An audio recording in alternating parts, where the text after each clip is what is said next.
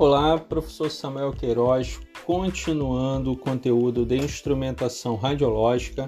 Agora eu vou falar sobre o contador Geiger-Miller. Indo direto nas características, ou podemos chamar de vantagens desse contador, é, ele tem uma simplicidade na construção, por isso ele é utilizado até hoje.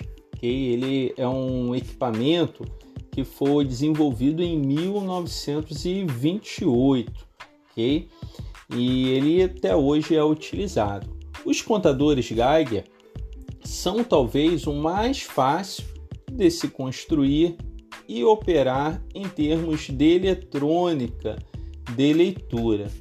É, esse equipamento ele não tem variações conforme mudanças ambientais desde a magnitude do pulso de saída em um detector Geiger, ela é muito alto e, portanto, eles funcionam quase independente das mudanças na temperatura e pressão. É, é, um equipamento, como eu falei, muito utilizado, né? Facilidade de operação e também de manutenção. E são utilizados até hoje esse equipamento que foi criado em 1928. Em função das suas características de um pulso de saída de igual amplitude, independentemente do número de íons iniciais, o detector Geiger-Miller funciona como um contador, não sendo capaz de discriminar energia. Ele não consegue discriminar energia é, por partícula, por exemplo. Para cada partícula que interage com o volume sensível do detector, é criado um número na ordem de 10 elevado a 9 a 10 elevado a 10 pares de íons, né, por conta das ionizações. Assim, a amplitude de pulso de saída formado no detector é na ordem de volts. Desta forma, aumentando-se ainda mais a tensão, chegamos a uma região onde produz-se uma avalanche de pares que vão ser elétrons e íons, ok? Neste modo, a energia dos elétrons ionizados primários aumenta tanto que eles podem imediatamente excitar ou ionizar outros átomos produzindo mais elétrons livres. Muitas moléculas do gás ficam no estado excitado através da colisão com elétrons ou íons secundários. No intervalo de tempo de alguns nanosegundos, as moléculas excitadas retornam ao estado fundamental emitindo fótons. Quando o elétron salta do nível superior para o nível inferior, ele vai emitir um fóton cujo comprimento de onda dessa, desse fóton se encontra na região ultravioleta ou luz visível.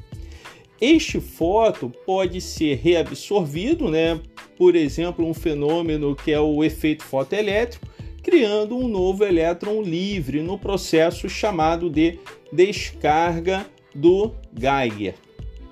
Para a contagem de partículas carregadas, é, esse equipamento ele possui grande eficiência e a maior dificuldade existente é, a, é causada né, pela sua absorção nas paredes do detector. Por esse motivo, são feitas janelas de material leve e fino que permitam que elétrons ou partículas alfa penetrem no volume sensível do detector. Para a radiação gama, que possui baixa eficiência, a resposta do detector ocorre de forma mais indireta, através das interações das radiações incidentes com as paredes do detector, gerando radiação secundária é, normalmente, como já comentei, elétrons, que vai interagir com o volume sensível do detector.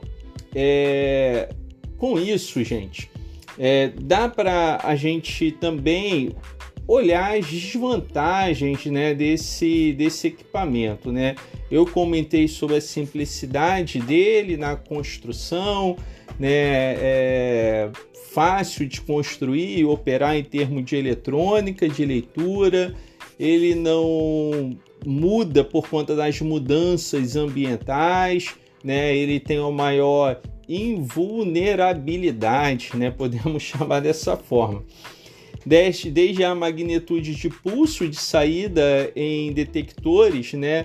Por ser muito alto, portanto, eles, eles funcionam quase independentes de mudanças na temperatura e pressão.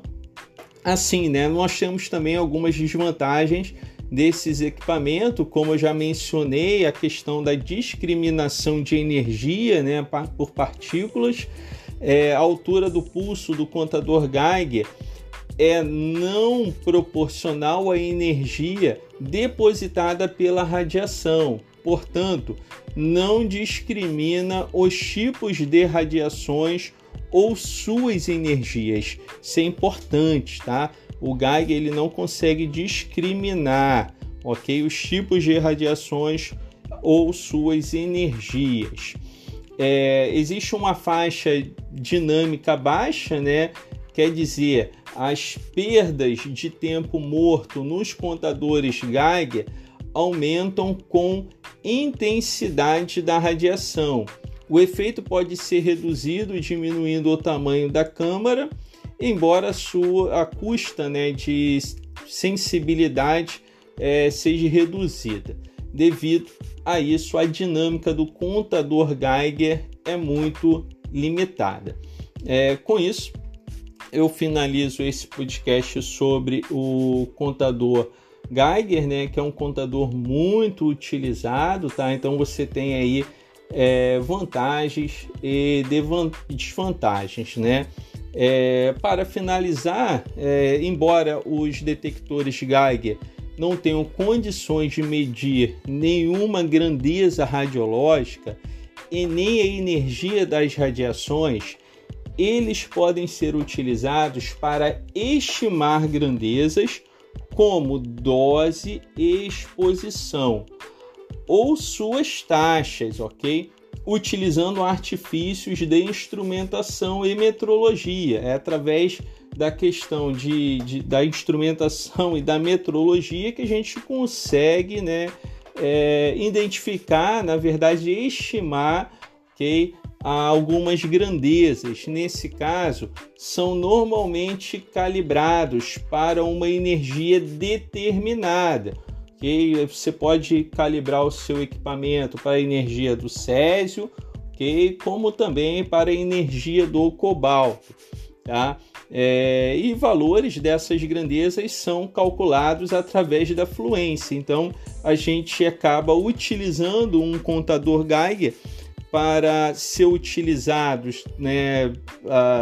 através de cálculos de taxa de dose é, equivalente ou é, dose absorvida por conta disso. Então, é, se calibra-se o equipamento né, é, com uma fonte, por exemplo, de cobalto, ok? E os valores é, ali vão estar relacionados às grandezas né, da, da calibração né, através da fluência, ok? Que é uma grandeza, a fluência também é uma grandeza.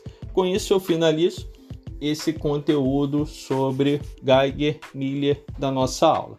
Grande abraço, Samuel Queiroz.